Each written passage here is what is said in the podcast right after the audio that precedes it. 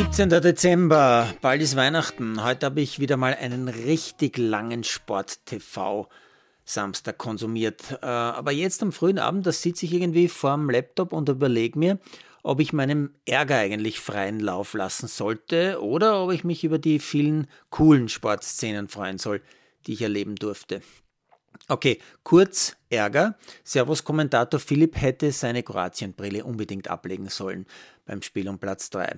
Und kurz Sprachlosigkeit. Der OF hat schon wieder die Zuschauer zu Servus getrieben, weil sie haben das Spiel um Platz 3 nicht übertragen. Im Ballsport würde man sagen, so macht man den Gegner stark.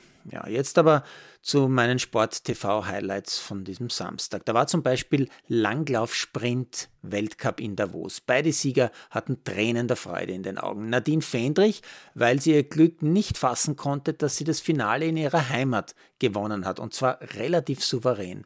Und Federico Pellegrino, weil der ältere Herr sensationell den großen Favoriten Klebo auf der Zielgeraden übersprintet hat. Großes Kino. Und diesmal dürfen auch Österreicher zufrieden sein im Langlauf. Lukas Mrkonjic holt mit Platz 18 sein bestes Weltcup-Resultat. Ja, ich gebe es zu, jetzt oute ich mich, den Namen habe ich noch nie gehört. Lukas Mrkoncic.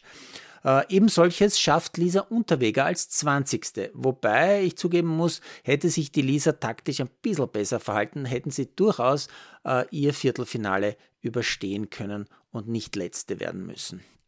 Dann habe ich natürlich die Kombinationen in der Ramsau verfolgt. Lisa Hirner verschenkt beim Springen zwar ein paar Punkte und damit ein paar Sekunden für die schwierige Loipe, aber trotzdem liefert sie ein gutes Rennen, hat bis zum Schluss die Chance aufs Stockerl, wird aber dann knapp Vierte unangefochten wie am Vortag die Norwegerin Westwold Hansen.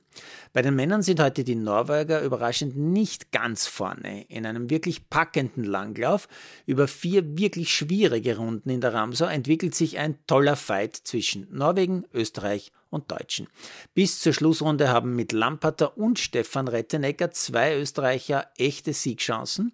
Auf dem letzten Anstieg löst sich der deutsche Geiger, der immer hinten im Windschatten mitgelaufen ist, aus diesem Windschatten und attackiert wie wild die Norweger verstellen Lamperter kurz ein bisschen den Weg, weil sie zu viele sind. Er muss außen herum und kann den Sieg des Deutschen nicht verhindern. Aber auch Platz 2 ist für Lamperter ein ganz wichtiger Schritt. Erstes Stockerl übrigens für die Österreicher in dieser Saison. Ähm, ja, Rettenecker wird noch Sechster. Auch das wirklich gut. Und auch der Biathlon-Weltcup in Frankreich hatte unglaublich Spannendes zu bieten, wobei die Spannung ja im Biathlon ohnehin Alltag ist, aber durchs Wetter noch verstärkt worden ist. Der Start des Männerverfolgungsrennens musste nämlich sogar wegen des Eises auf der Strecke verschoben werden.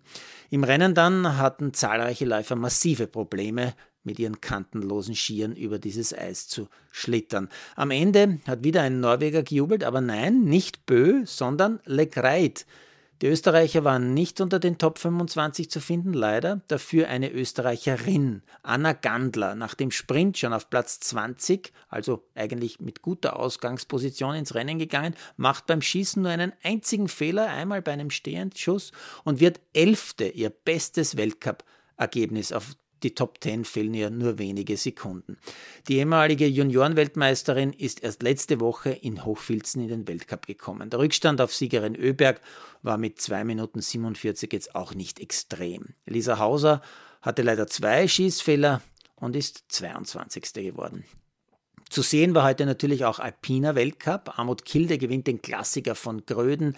Vincent Griechmeier, gestern noch Sieger auf einer kurzen Abfahrt, wird heute nur 32. Und aufgefallen ist mir auch noch die Nummer 61, der Franzose Sarrazin, der ist nämlich sensationell noch Sechster geworden. Und ein bisschen habe ich auch die Damenabfahrt von St. Moritz verfolgt und ich gebe zu, zu Sophia Gotcha habe ich schon auch eine Meinung. Natürlich ist es die Megastory. Gestern wird sie Zweite, bricht sich die Hand, weil sie an einem Tor anschlägt, geht am Abend operieren nach Mailand und fährt heute zum Sieg. Aber ganz ehrlich, hat die wilde Sophia irgendjemand, der sie vor sich selbst schützt? Ich glaube, das wäre notwendig. Und weiß sie, welches Vorbild äh, für junge Menschen sie mit dieser Aktion abgibt?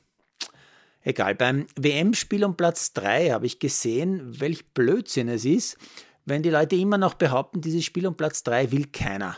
Die Kroaten und Marokkaner haben heute das Gegenteil bewiesen. Tolles Spiel, alle geben alles und am Ende gewinnt die abgezocktere Mannschaft. Das ist natürlich Kroatien.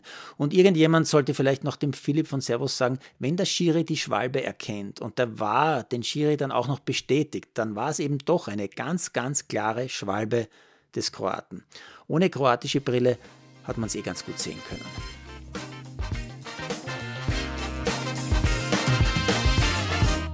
Produziert von Malderino Chiesens.